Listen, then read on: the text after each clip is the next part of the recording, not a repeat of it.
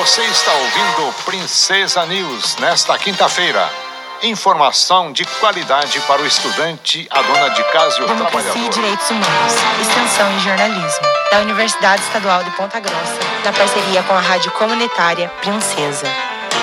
Olá, sou Pamela Tischer. O primeiro painel da oitava edição do colóquio Mulheres e Sociedade debateu o tema Políticas Públicas, Direitos Reprodutivos e Lutas das Mulheres por Direitos. O debate ocorreu na manhã de ontem no grande auditório da UEPG, no Campo Central, com a participação da jornalista do portal Catarinas, Daniela Valenga, da doutoranda em Comunicação pela Universidade Federal do Paraná, Luciane Leopoldo Belim, e da representante da Frente Feminista de Ponta Grossa, Isabela Gobô. Pesquisadora na área de comunicação, feminismo e direitos reprodutivos, Luciane Belim explicou sobre o que é o direito reprodutivo. É justamente esse, esse direito que todo ser humano, todo indivíduo e todo casal tem de decidir sobre, é, os, com liberdade, com responsabilidade, sobre a maneira como quer se reproduzir. Então, sobre ter ou não filhos, né? sobre o número de filhos, sobre o espaço entre eles.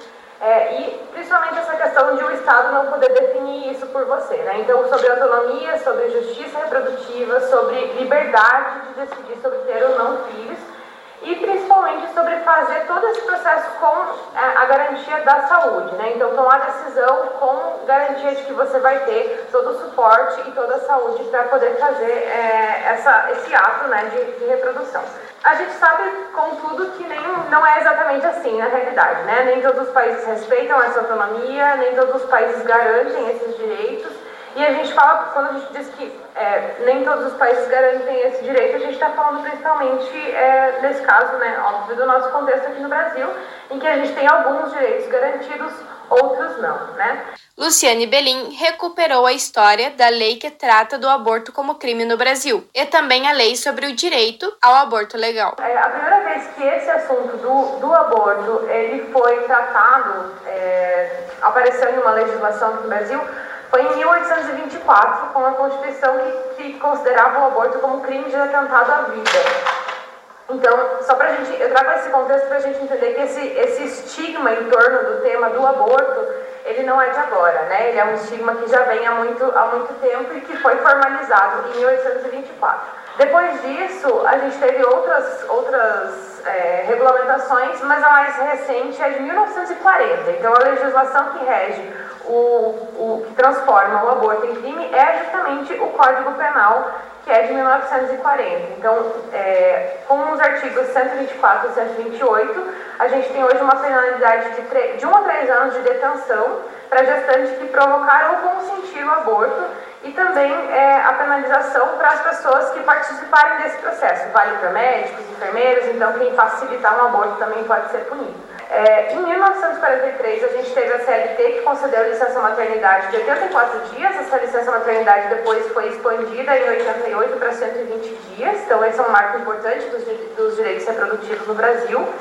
Em 96, a gente tem a Lei do Planejamento Familiar, que é a lei que garante que as pessoas tenham é, o direito à, esteriliza à, esterilização voluntária, então vasectomia é, e laqueadura. Essa lei também não era completa, só no ano passado é que passou a valer uma lei é, que retira a exigência do consentimento do cônjuge para que as mulheres e os homens também possam fazer a esterilização. Então, até ano passado você precisava ter autorização do seu marido se você quisesse fazer uma laqueadura, agora finalmente isso foi é, derrubado. Né? E aí, em 2012, que é o debate mais recente, o STF autorizou o aborto de fetos anencéfalos a partir da discussão da DPF 54, né, que é a audição de descumprimento de preceito fundamental. Até então, as únicas exceções que o Código Penal mesmo prevê são é, aborto em caso de risco de morte para a mãe e em caso de violência sexual. Né? Então, isso vale, inclusive, isso autoriza, de fato, é, inclusive, o aborto para meninas, né? porque toda, toda gestação até 14 anos, 12 ou 14, 14 anos, ela é considerada gestação fruto de violência sexual, porque é considerado estupro de vulnerável. Né? Então, são essas três exceções que existem na legislação brasileira até, até agora. Luciane Belim destacou a importância da sociedade discutir com mais profundidade a questão do aborto, pois pesquisa de 2021 revela que uma em cada sete mulheres já fez um aborto até os 40 anos. É, e esse dado também mostra que 40% das mulheres que fazem aborto no Brasil fazem na adolescência. Então isso é bem importante para a gente pensar esse tema. Então, como é que a gente está olhando para esses direitos? Se essas meninas estão fazendo abortos na adolescência, é, por que, que, a gente não está olhando para isso, né? Porque se é estupro de vulnerável, a gente tem um número muito grande de mulheres que abortam em decorrência de estupro.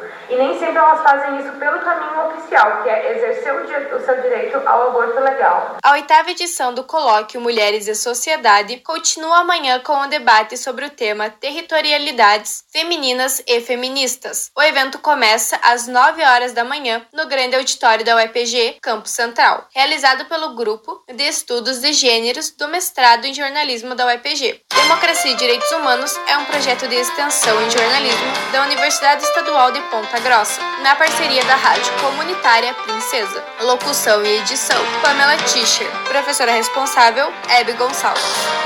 Princesa News. Os destaques da comunidade. É a equipe da Princesa FM em parceria com as principais agências de notícias.